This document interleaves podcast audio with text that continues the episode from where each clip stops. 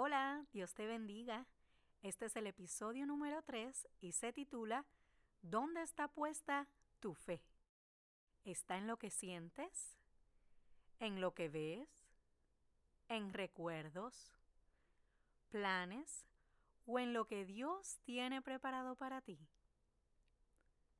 La palabra de Dios nos dice en Hebreos 11 del 1 al 3, es pues la fe la certeza de lo que se espera, la convicción de lo que no se ve. Porque por ella alcanzaron buen testimonio los antiguos. Por la fe entendemos haber sido constituido el universo por la palabra de Dios, de modo que lo que se ve fue hecho de lo que no se veía. Cuando me refiero a tener tu fe en lo que sientes, es cuando nuestra fe se basa en emociones momentáneas de tu entorno. Una fe en recuerdo es cuando vives recordando lo que pudiera ser o lo que no es. Estás todo el tiempo atrapado al pasado, cuando Dios quiere que te enfoques en el presente.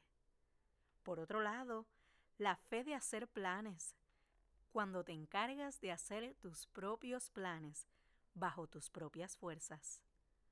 Sabes que Dios es el único dueño de nuestras vidas. Cuando le aceptamos como nuestro Salvador y Redentor, lo hacemos dueño completo de todo lo que tenemos. Todo le pertenece a Él. Por eso es importante que nuestra mirada esté en todo momento fijada en Cristo así como dice Hebreos 12:2, puesto los ojos en Jesús, el autor y consumador de la fe, el cual, por el gozo puesto delante de él, sufrió la cruz, menospreciado el oprobio, y se sentó a la diestra del trono de Dios.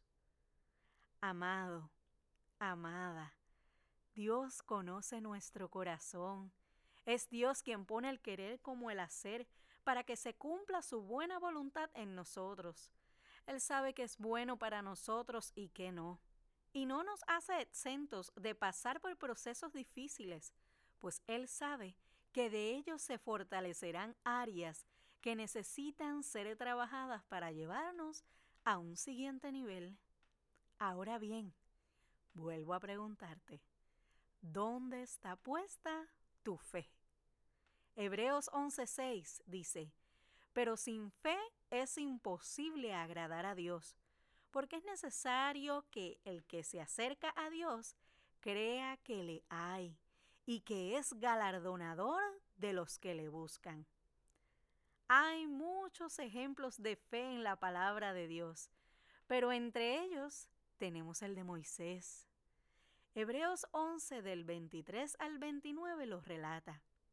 Por la fe, Moisés cuando nació fue escondido por sus padres por tres meses, porque le vieron niño hermoso y no temieron el decreto del rey. Por la fe, Moisés, hecho ya grande, rehusó llamarse hijo de la hija del faraón, escogiendo antes de ser maltratado con el pueblo de Dios que gozar de los deleites temporales del pecado, teniendo por mayores riquezas el vituperio de Cristo que los tesoros de los egipcios, porque tenía puesta la mirada en el galardón. Por la fe dejó a Egipto, no temiendo la ira del rey, porque se sostuvo como viendo al invisible. Por la fe celebró la Pascua y la aspersión de la sangre, para que el que destruía a los primogénitos no los tocase a ellos. Por la fe pasaron el mar rojo como por tierra seca, e intentando los egipcios hacer lo mismo, fueron ahogados. Moisés tenía su mirada en el galardón, en la promesa que Dios tenía para él, y aunque con sus ojos carnales no veía salida a cada situación que tuvo que enfrentar, se sostuvo como viendo a lo invisible. Y Dios le mostró su fidelidad, como lo hace con cada uno de nosotros día tras día. Amado, amada, no te conformes con lo que ya has alcanzado como creyente. Que tu mirada esté centrada en Dios y en su fe. La fe es poner tu confianza en algo o en alguien, así como lo hizo Moisés. Y es cierto que cuando nuestra fe está siendo desafiada, las preguntas nos obligan a luchar para mantener nuestra confianza donde la colocamos. Es ahí donde entra la duda, la desesperanza y el desánimo. Pero en Dios no hay espacio para eso. Y sí es cierto, Dios ha dicho en su palabra que tendremos aflicciones, pero nos envía a confiar. Él venció. No hay espacio para ninguna de estas cosas antes mencionadas. Vuelvo y pregunto, ¿dónde está puesta tu fe? Vivamos conforme al corazón de Dios. Que tu fe repose en la piedra, probada, preciosa, angular y fundamental, que no permita perturbarnos, sino al contrario, que podamos dar fruto de esperanza, de gozo, valentía y paciencia en medio de cada proceso.